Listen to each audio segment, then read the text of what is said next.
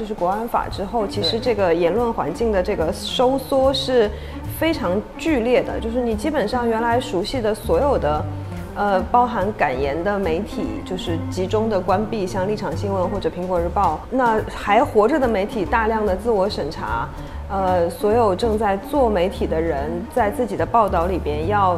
要要要去想，就是红线在哪里，每句话哪哪句话能写，哪句话不能写。所以看得出来是一个。呃，每一层的这个治理结构里边的每一层的执行者都在过度执行上级的命令。那你说这是平庸之恶也好，什么就非常典型的一个自我审查。然后，嗯，而且它带来了很大的恐惧。这个恐惧就是从执行者，呃，公务员，然后到这些这些就是这些体系里的执行者，然后再到自己原本要发声的人，其实在这个恐惧之下都不敢发声。这个是蛮。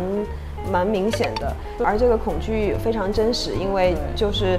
你不听话就会被抓嘛，对吧？嗯，就是这件事情，呃，然后这个事情就是一整个系统调动起来的时候。嗯，当然，我觉得香港的变化还是对很多人来说是出乎意料的这么快。对对，但是确实是三年之间，几乎就原原来公民社会所有的成就，表面上看起来就好像就是啥都没了。对 对，但是依然你说很多人心里很就是还有很多种子，这个是没错。对，但是呃，至少表面上的清洗是非常的有效的。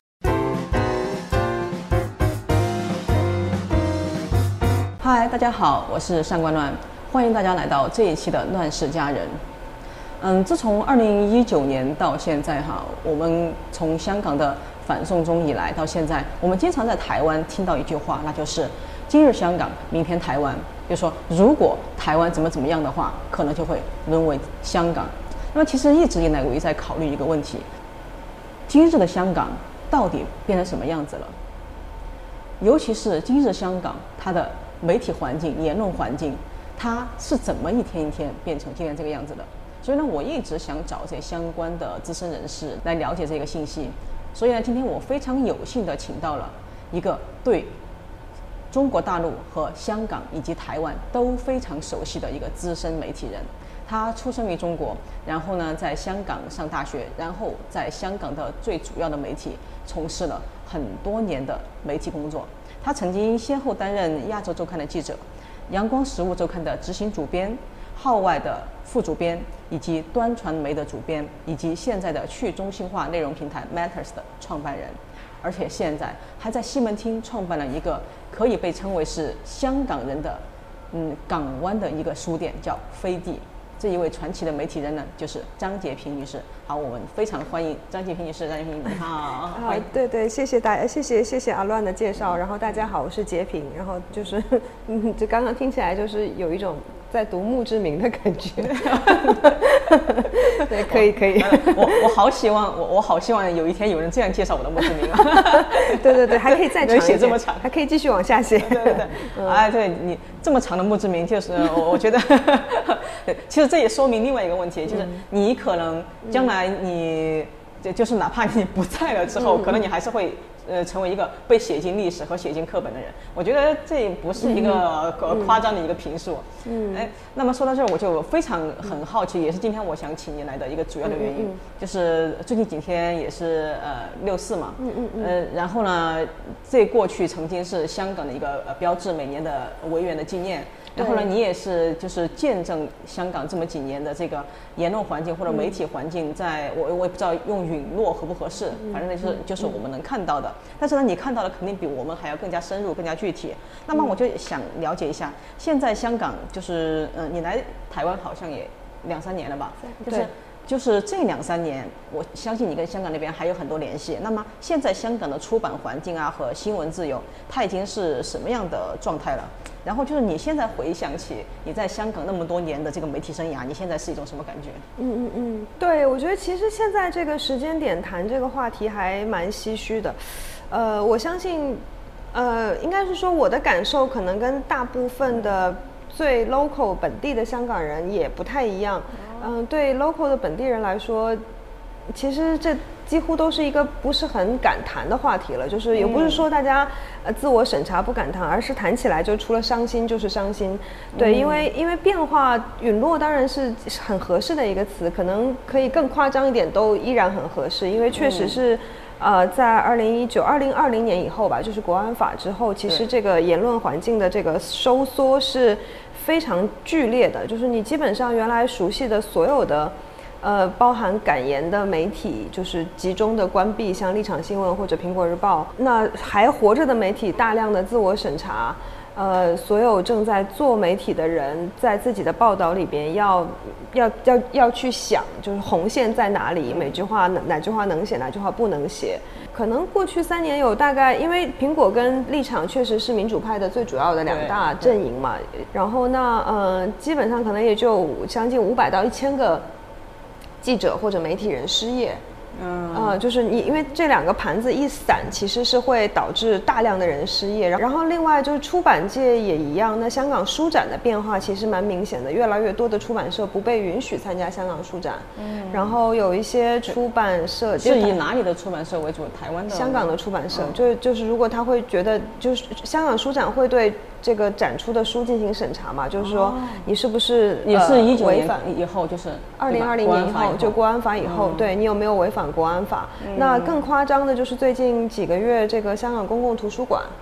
开始下架了很多书，然后比较搞笑的就是说，嗯，就香港公共图书馆下架的一些书，其实在广州图书馆还能找得到。哦，所以就是你看得到，它不是就它除了一个自上而下的有一个以国家安全为主轴的全面的言论的呃，就是筛选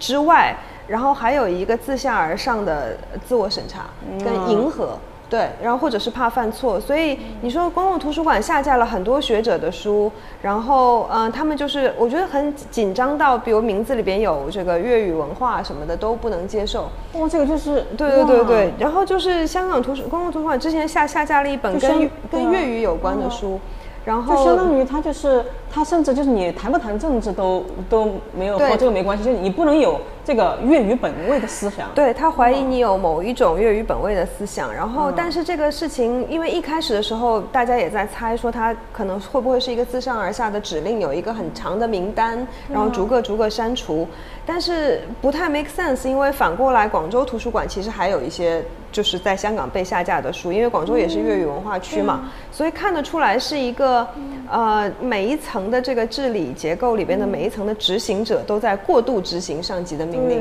那你说这是平庸之恶也好，什么就非常典型的一个自我审查。那公共空间当然更不要讲了，就公共空间几乎就是二零二零年之后，香港大大小小，就以前有很多很多游行嘛，能拿到警方的不反对通知书，现在几乎都没有了。所以到六四前来谈论这个话题，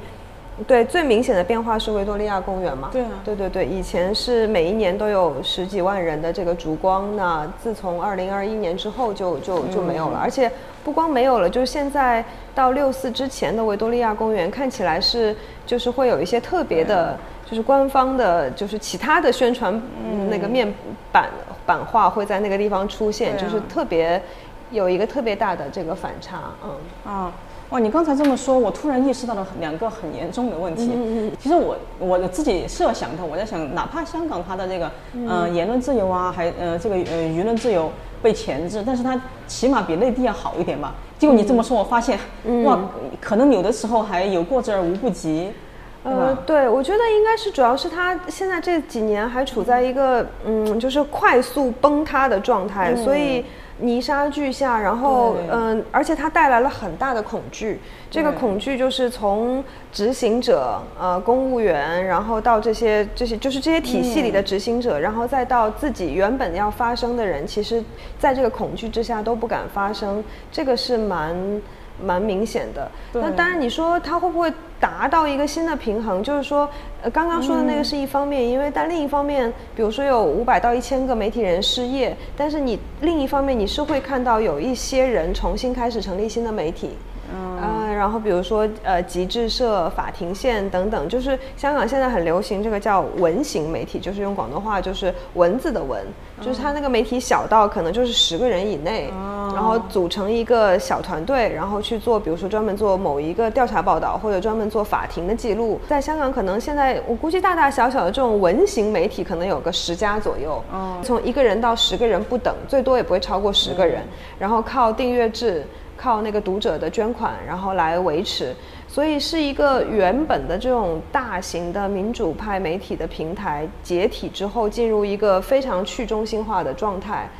嗯，但你说它带来的整个对公众的影响力，当然整体的影响力是会比以前小非常多，但是还是。就像嗯，出版垮了，就是主主流的这个出版变得自我审查之后，就形成了好多艺人出版社，对，然后形成了好多很小很小的书店，所以它那个状况下就是大家都去中心化了，然后但是转成一小群一小群一小群，试图在自己的这个一小群里边还能保留住某一种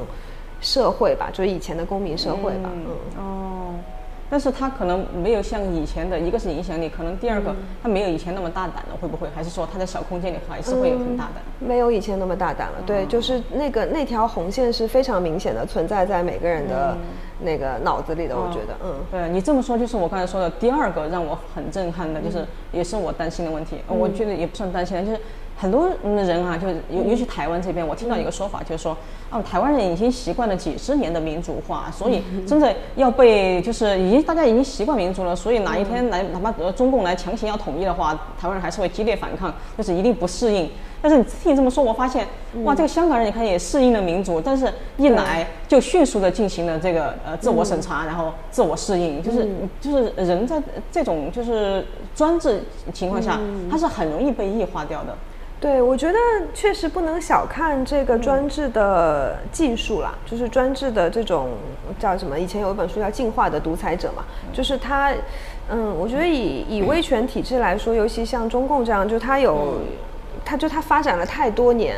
然后它有一整套从意识形态到教育到法律到那个行政层面的非常严密的一个。前后呼应的控制系统，嗯，然后当然最核心的工具还是恐惧，而这个恐惧非常真实，因为就是你不听话就会被抓嘛，对吧？嗯，就是这件事情，呃，然后这个事情就是一整个系统调动起来的时候，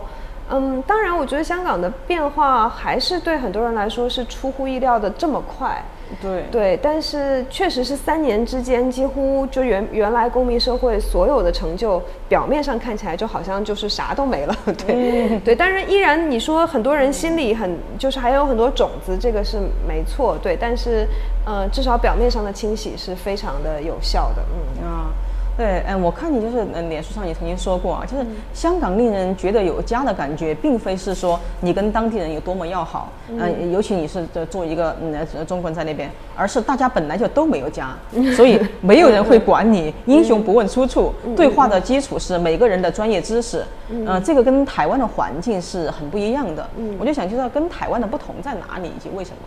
我对这句话其实，呃，我也是参考了那个有一个台湾作家叫胡琴坊，嗯，琴舫他也在香港住过很多年，然后我们原来在香港的时候常常讨论这件事情，就是说。嗯，因为对游客来说，香港人可能会给人的印象是脾气很坏啊。比如说你去餐厅吃饭，他们都不怎么理你之类的，就是跟台湾最美的风景是人的这种感觉很不一样。嗯，但是另一方面，就是香港确实是一个，就香港本身是一个由陌生人组成的社会，就是它是一个港口嘛，就是它是一个，首先它的大部分的人口来源是移民跟难民，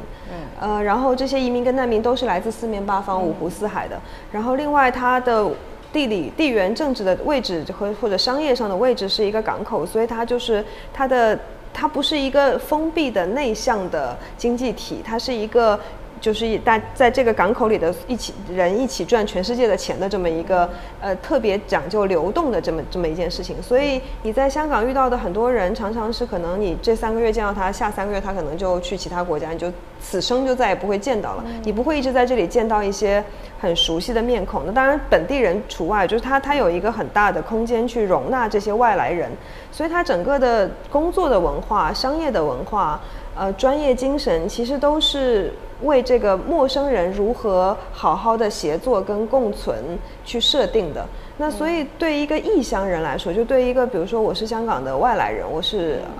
差不多二十三岁的时候，二十二岁的时候到香港，然后呃开始工作，我。就是好像不太会有融入的，我就是没有融入这回事，就不太会有融入的问题。你只是会说哦，你有没有能力，你有没有本事，你够不够认真，你够不够打拼，对吧？你的专业上，就是你只要专业上可以，你就会被认可。其实不太有你融入一个本地圈子这回事，因为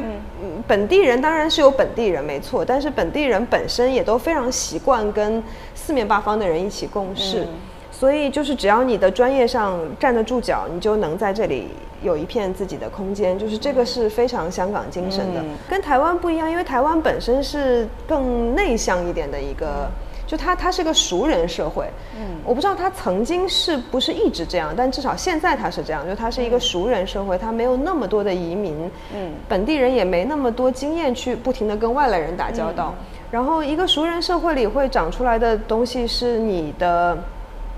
社会位阶就是大家就是你你跟谁的关系大概就是大家的相对位置是稳定的，应该是说。所以突然来了一个陌生人的时候，你要很快找到自己的相对位置，不然的话，大家就不知道怎么去理解你。我举个例子，比如说我那个开飞地书店的时候，就是因为在我在台我在西门町开了一间书店叫飞地，然后这个书店也是个意外，就也完全是意外，就是我接手了一个别人的书店，应该是说，对。然后呢，所以因为因为是个意外，所以我并没有 ready for 开一个书店，所以我就找了一些小股东。就找了一些朋友一起合资，就是每个人一点点钱，也我也说不用，我也不用，我不用真的需要很多钱，但是就有点像大家一起帮忙这样。然后有几个台湾的股东，有几个香港的股东，然后呢，我就准备了一份类似于备忘录的合约，就其实它有法律效力，但是它也不是一个特别正式的合约，就是一个备忘。然后我就准备给我的香港股东跟台湾股东签一下，大家对要给多少钱啊什么的。然后香港股东全部都是我的，其实很多年的朋友。然后他们，但他们都给了我的备忘录很详细的反馈，让我改这个改那个改这个改那个，最后才就是很正式的签的字回传给我。台湾股东都是我认识一两年的。一年左右的朋友而已，没有一个人签字，直接就把钱打过来了。对，因为他们说签字也没有用，这种东西反正就是，对对。我觉得这件事情特别体现那个两边的做事的差别，就是香港是非常讲究契约精神的，对，但台湾是真的很看人，他就是我信你，那你签了你也不会跑，你不签你也不会跑，总之我信你这样子，对，就特别有趣啊。嗯，对，我觉得就是包括你刚才谈到的香港的，比如比如说在餐厅，就是呃。呃，没有人就是像台湾这么这么那那个呃热情啊，或者或者说我我还有刚才讲的这个契约精神，我觉得与其说它是一种疏离感或者契约精神，我觉得不如说好像特别讲求一种秩序感和边界感。对，边边界感很重要，就是嗯，因为就是说，因为大家，我觉得香港是蛮习惯。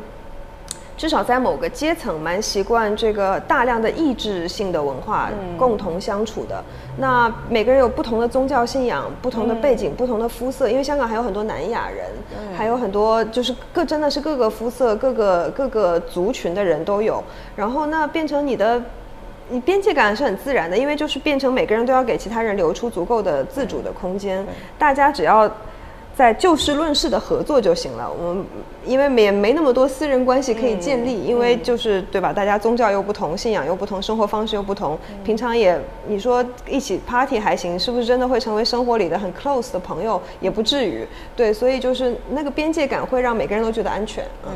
哎，就是说到这里啊，就我算一下。你在香港待了差不多有十五年以上，对吧？在但在中国呢，你是啊二十三岁以前应该都在中国，二十对二十来岁，对，然后你来台湾也有啊两三年了，嗯嗯嗯，然后嗯，就是我其实跟你有同感，就是嗯。呃，很多人经常问我啊，就是啊，你来了呃台湾，就是我觉得你融入的很好。其实我跟你一样，我今天是在想，哎，为什么他们会存在这个融不融入的问题呢？那其实像你我这样的，尤其是就是我们在做这个社会记录或社会观察的时候，就是我们觉得在某种程度上可能要保持一种，甚至要刻意保持一种，嗯，不比较疏离或者呃独立性。嗯，但是呢。的确，在台湾这边，大家很介意，就是说你有没有融入？对对对对对对。这 所以，我还是想问一下，就是那么现在这三个地方，就是那么呃，鹿港台，嗯你对哪边比较有呃归属感也好，或者是融入感也好，或者亲切感也好，就是你嗯分别这三个地方是什么感觉？嗯，对，就是特别难回答。就是我看到你写的问题的时候，我就想说，嗯，因为我以前就是，比如说有记者问的时候，就是通常大家你你问的已经很很中性了，有些人会问你，你觉得自己是哪里人？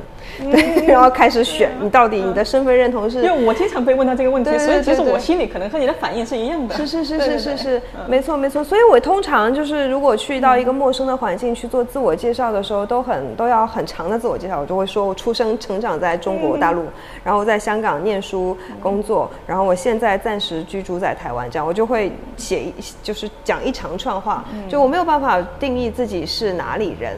然后我也，你说归属感，好像我也没有真的很强烈的归属感。感觉我们好像不需要，对吧？有没有觉得不需要？嗯我最近也在，我以前觉得不需要，但我最近也在想这个问题，或者是说，也许这个归属感可能是一种更精神性的东西吧，嗯也也许是哈，就是那种哈大地上的异乡人，对不起，嗯。开始煽情，就是呃，我觉得可能也许那种归属感是一种，我我我也还在寻找这个问题的答案，应该是说我不知道那个归属感最后会落在什么地方，嗯。就算它是一个精神性的所在，那到底是什么样的所在？对，但是对我来说，嗯、香港是我就是所几乎所有的主要的价值观跟呃养成我的地方吧，应该是说，呃，中国大陆是。就是就是，我觉得像中国大陆比较像是一种文化养成，但香港比较像是一个价值养成吧。就对我来说，所以我我我记得我刚来台湾的时候，那时候刚刚还在面对那个二零一九后的那个创伤，有的时候我还跟人家讲说，哇，我我有一种看到我的生父杀死了我的养父的感觉，就是非常的。当然这个话现现在讲起来能比较轻松，但当时就有一种哇，嗯、但那是一个很真实的感觉，就是其实我没有办法剥离这两这两个地方对我的影响。嗯、在台湾就给了我一个，现在暂时是给了我一个距离感，去重新看中港这两两个地方。那但台湾本身的那种非常 close 的这种，呃，就熟人社会的这种本土感，其实是我从小到大的生活里都没有过的。就是有些人跟我说，就是有些人会说这个感有点像中国的某一些这个这个状况，因为我的我在大陆的家也是三代移民，就是我其实没有生活在一个。我我从来都是我跟我爸爸妈妈三个人生活在一个城市，我就我甚至没有生活在一个大家族里，就是我我是要去很远的地方去 visit 我的家里的这个长辈的，然后所以但台湾这种，我就身边随随便一个台湾朋友，动不动就是四代同堂，或者是然后要去那个清明节或者是春节去拜拜的时候，就有六代的祖先的祖坟，然后或者是有宗祠。然后我都觉得非常的就是震惊。然后我其实是一个，而且我其实是一个来到台湾之前，连清明节和春节都不太会去拜拜，就没有祖先可以拜拜的状态。对，所以对我来说，我突然意识到说，这是某一种呃，我的成长过程中缺失的另另另一个，我不好像也不叫文化，它是某种宗族社会精神，对对，那个宗族这个概念，嗯但是这个宗族这个概念确实又是华人文化中间很核心的一件事情。对我还在理理解，就对我来说是很很很重要的一个 input、对，嗯。啊。那其实这一点我们还蛮像的，因为四川本来也是一个移民社会嘛。哦其实对对对我们跟台湾全是外地人对对对，我们也是近两三百年才开始就是生长在四川这个地方。你要我们去追溯什么族谱，是是是我我我我们家庭也是没有什么大家族，我不知道家族是个什么东西。来台湾之前，是是是是对是是追溯族谱就就可能让我爷爷那一代就能追溯到哦湖北麻城。那湖广填四川的时候，一一大部分人都是在麻城中转的，所以我们并不知道我们祖先是谁。是的，是的，是的，是的，这个也是是我到台湾之后发现，哇，就是虽然他们也是移民，但他们真的很很很可以很清晰的，就是嗯。他们算到渡台祖那一代的时候，还可以往前推。哦，以前是什么是什么呃什么什么梅州啊，还是什么地方？嗯，对，但这个本省本省人还是会动不动能有一个一两百个人的大家族的族谱给你拿 是的出来是的是的。特别羡慕。对对对对，是的，嗯嗯，那就是还是回到呃刚才我有谈到，其实嗯、呃像你的属性或我们的、呃属性的话，可能嗯、呃比较能回答这个问题，就是嗯。我们既然不太，尤其是你哈，就是你你，尤其是你在山地，你你的经历比我丰富更多。就是你在山地都有这个长期驻扎，而且有做一个观察者和记录者的呃这个身份和经历。然后呢，其实也不存在融不融入啊，或者需不需要别人来接纳自己的问题，就是可能还会甚至去刻意保持一个独立的呃一个旁观者的状态。但是你刚才又说了，嗯，你可能现在还是想要寻找一个可能精神上的归属感，嗯所以你觉得这个和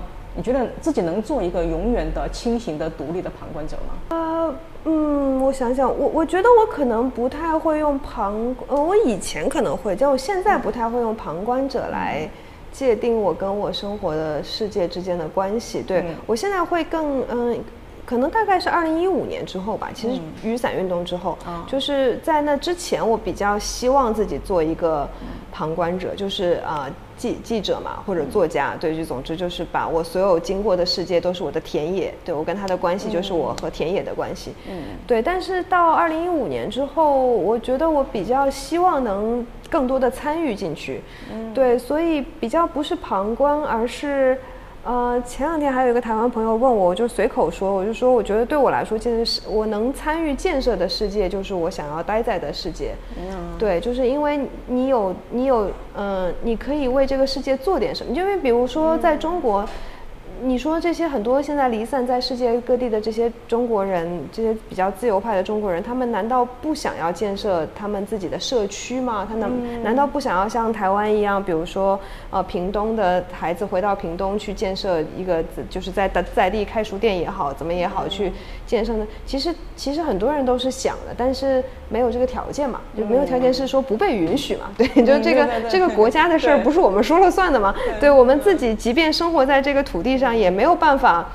我要对为我出生长大的社区做点什么，也这也不由我说了算。嗯，以前在香港还有这个很大的参与空间，现在也许慢慢的，我我我觉得现在香港依然有了，但不是在政治上的。嗯，但台湾其实仍然有很多可以参与的，就让包包含我自己在做的呃呃工作，很多是跟线上空间有关的，就是所以一定程度上。对我来说，那个归属感好像比较在于说，我想要，嗯，我想要 be a part of the world I want to see，对吧？就是我想要参与建设那个我想看见的世界。嗯，那这个会让我保持一个动力。那不管那个世界在哪里，对，嗯嗯，对。嗯，你当时在就是嗯开飞地这个书店的时候，我看你接当时接受采访，就是说，其实嗯你卖的很多书其实都和香港有关，然后你当时是有意的希望把它嗯，因为你在。台湾也有很多香港的朋友，然后因为反送中之后，也有很多呃香港的这个政治受难者来到台湾，所以你希望在西门町那个那个地方，就是嗯，当然也是巧合啊，正好在那个地方，然后你希望把它建造成至少是香港人的一个港湾，是然后在台湾这个地方一个香港的飞地，类似类似于这样的，就是这么一两年也看到很多关于这一群来到台湾的香港。人的他们的生活状态，还有嗯很多人的这种评述，我就想知道，你觉得这些在台的香港人，他们获得了他们之前来的时候想要的这种自由与安定吗？你觉得台湾这片土地对他们足够包容吗？就提供了足够的机会吗？呃，我觉得，嗯，对这个问题。我觉得这个问题挺也挺难的，就是难在两个方面吧。一个是说移民这个群体本身就是非常不安定的，嗯，就是它不在于说你的你所移移居去的那个地方有多宽容、多多多自在、条件多么好，嗯，多大部分的移民也不管你去到哪里，你应该也都要承受那个你要离乡背井。而且是比较突然的，就是没有准备好的，不是说一个 plan 了十年，对吧？就是是一个比较突然的状况下要离开家乡，呃，然后我觉得那就是那样的三年到五年的时间，一定他在哪里都不会适应的太好的。就他，因为他需要，他首先需要去面对他背后那个巨大的 loss，就是那个失去。呃，然后另一方面是在台湾，嗯，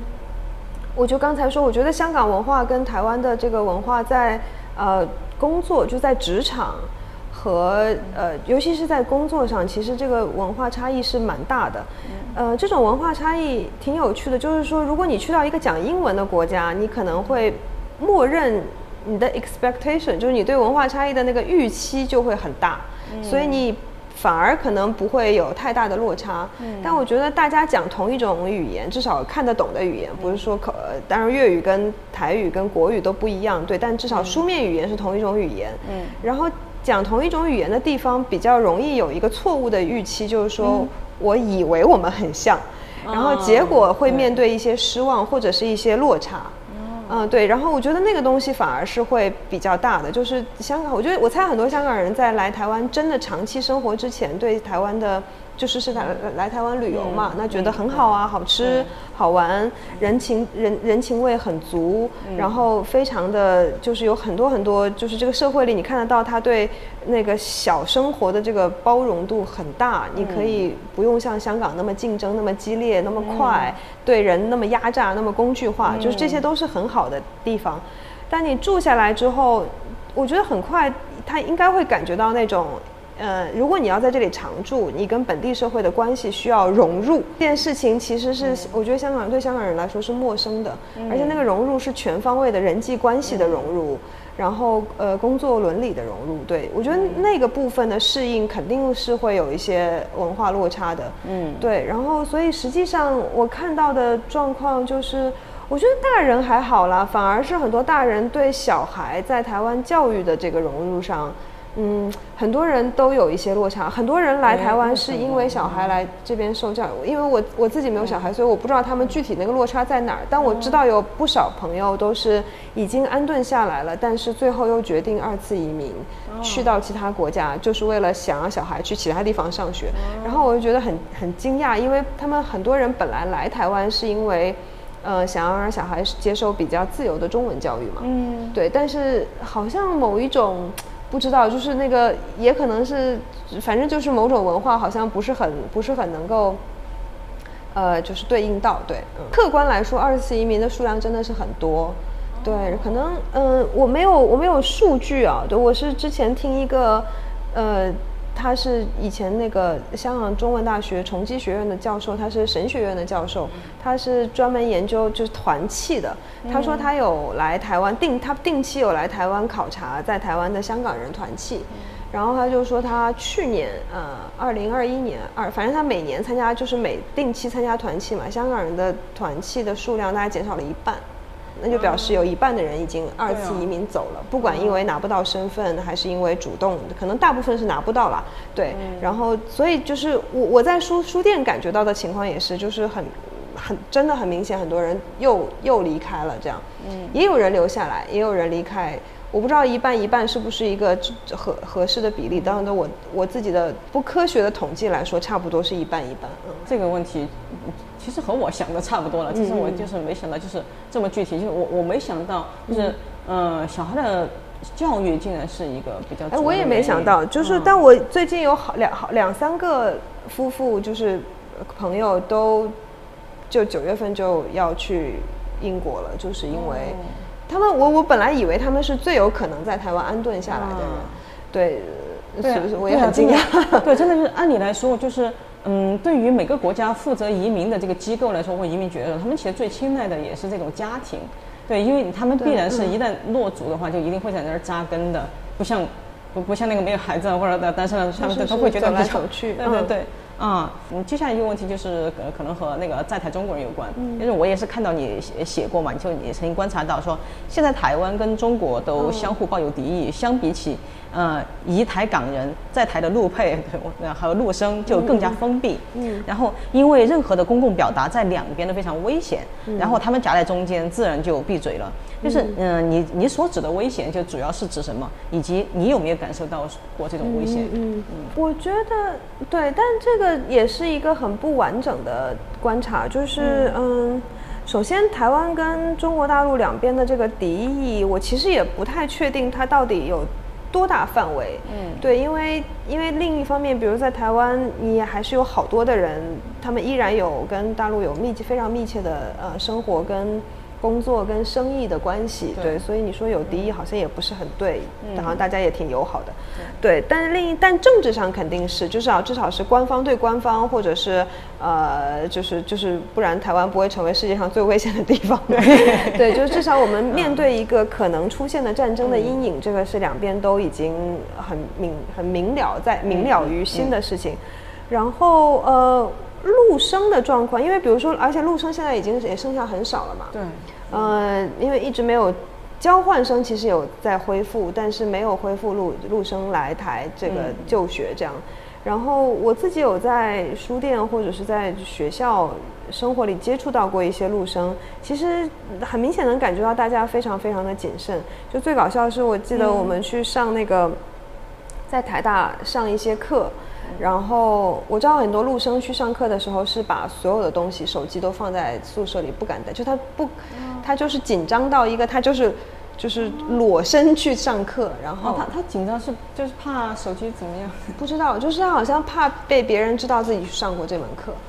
哦，的这个程度，那当然手机会不会知道也不知道，因为里边可能装了一些，万一被装了一些木马程序什么的，就搞不清楚。但就是很多人是，他们依然是很努力的在去呃接收台湾社会能说能能接收到的自由的讯息。嗯。但是另一方面，他们对这种接收，他们也知道有一有一双无形的手，其实是就是是真的很紧张的，对，因为他们因为他们是，除非能结婚嘛，不然是必然要回去的。因为也留不下来，所以变成就是，对，就大家都很紧张。那你说台湾社会对陆生，当然就反过来也是一样的，因为你现在两岸这种敌对的，就是这种敌国状态，那。你你你是一个没有跟台湾社会接轨，就你没有结婚，没有这些血缘关系，然后基本上就是一个来念书，而且注定要回去的人的话，其实本地人也不见得会多信任你嘛。对，他会把你，而且陆生回到家乡过年什么的，可能多多少少也都会很容易被。呃，跟国台办吃饭啊，什么等等，就是所以这种这些背景倒过来放在台湾，又会很容易被当成是间谍啊，什么等等，就是所以我觉得就是这个也很常见啊。任何两个国家或者两个地区，他们在敌对状态的时候，在中间曾经想要努力搭桥的人，使者就会反过来变成最危险的人，变成。疑似间谍或者什么的，就两边都会怀疑他，就这个很尴尬。对对对，嗯，还真的是这样的。对对对，麦卡锡主义的时候，其实大很多那个就是对美国善意的中国人，其实都是被排斥在外。对中美之间，之前嗯，川普的那个后期也是这样子嘛，就基本上两边互相驱逐记者，互相驱逐科学家，然后都说对方的科学家是间谍，都说互对方的记者是间谍。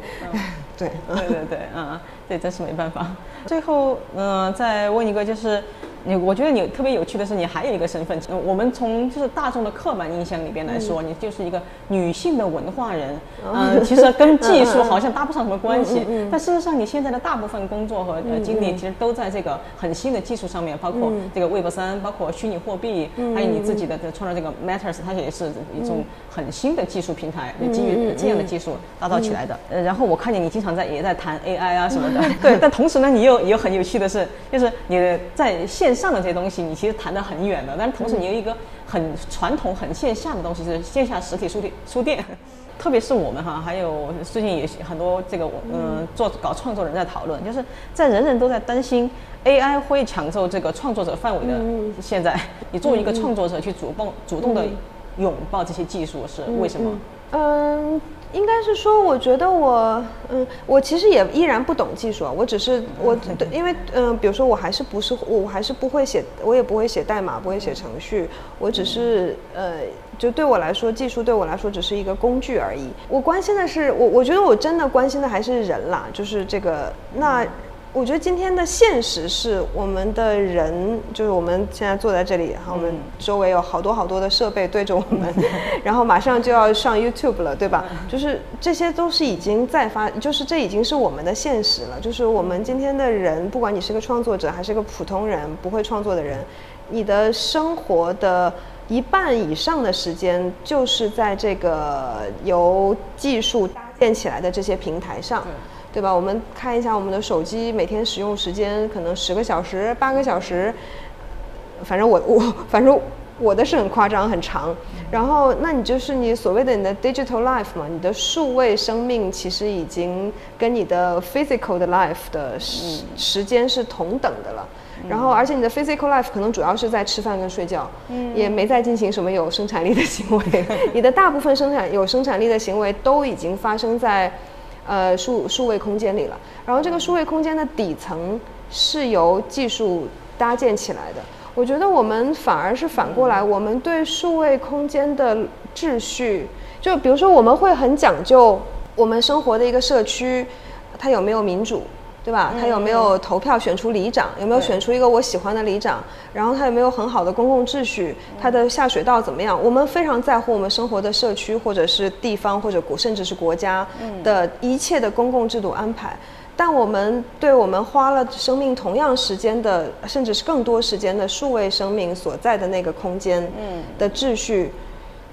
没有关注。就是好像在被他牵着走。我对 我们对那里没有任何人来得及去讨论那里的制度应该怎么安排的时候，全地球已经有一半人类都把时间放进去了。嗯，对。对，我觉得这是一个非常非常糟糕的状况。就反正，所以你偏现在回过回过头来看，呃，不管是 Elon Musk 收购了 Twitter。然后 Twitter 可能会有一些变化，或者是 Facebook 本来就那样，然后就等等等等，就是这些超级大平台带来的问题，垄断也好，注意力经济的什么集中也好，其实就是因为我们前期根本没有来得及讨论我们要一个什么样的数位空间，就是那个数位空间不是一个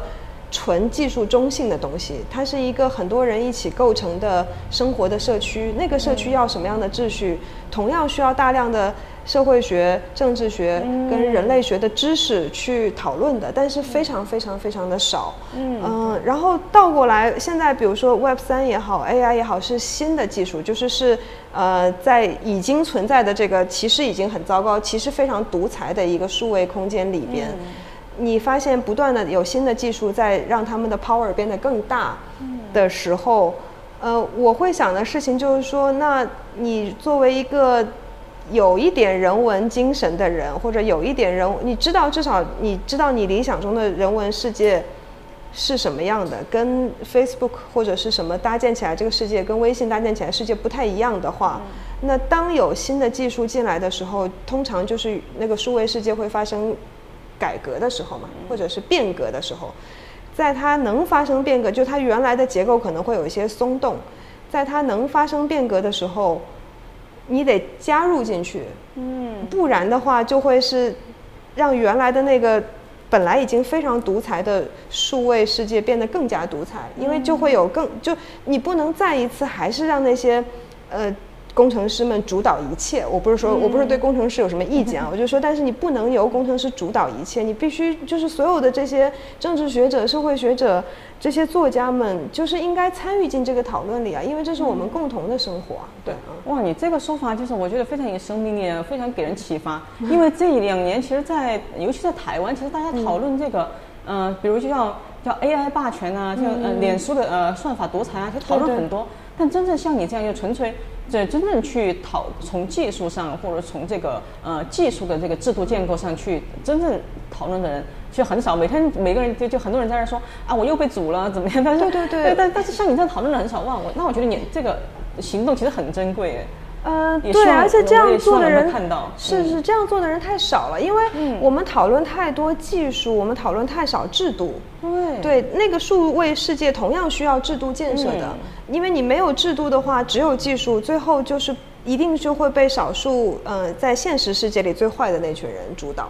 一定是这样的。比如说 AI 哈，我我我我也是最近才开始，就是用 Mid Journey 开始画图。嗯，那我我对我来说，我是一个不会画画的人，但我非常，我其实一直都很盼望我自己能会画画，因为我对那个呃一一幅画的这个，我觉得我我对画有解读能力，就是说我大概能，呃，能能去用语言描述我要什么样的色彩，我要什么样的呃风格，我要什么样的。笔触，我要什么样的画面？我我我会思考得出一个语言，然后所以对我来说，Mid Journey 是个很好的工具。说哦，它可以帮我把我的想法变成真的一幅画。但问题就是我在用它的时候，特别明显感觉到，呃，比如说你要用 Mid Journey 画一个女性，它几乎给你的女性就全部都是白人、大胸、长发波浪，然后。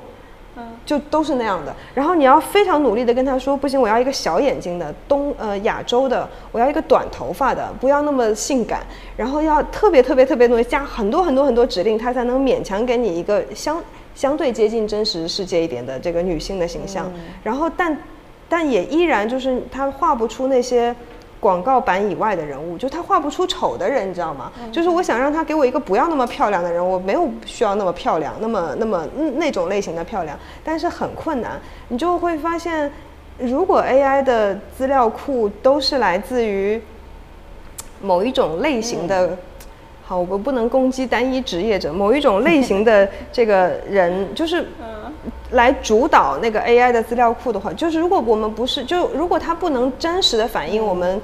真实世界的多元异质性的话，那是很可怕。它最后会更加主导我们这个世界的审美。啊，对对。所以那倒过来就是我们真实世界的多元啊多元异质的人需要参与进去才行。对啊，就是他们已经是被，其实他们是被规训过的审美，然后他反过来会来规训我们。是的，是的，是的，是的。对对对，所以哇，那我觉得你做的事情还真的。之之前就是因为我对技术本身有一种畏惧，所以我看到你就是谈这些，就是因为我们太畏惧了。其实不用畏惧，因为它是为我们服务的才对。而且我们应该，因为它不是个技术问题，它是个制度问题，它其实不是技术问题。对，哇，你这么讲真的给人相当大的启发。啊，谢谢谢谢，聊得很开心。就是嗯，今天呃截屏来了，其实我们聊的东西很多，包括整个香港的制度沦陷，包括到最后谈到这个技术，我发现。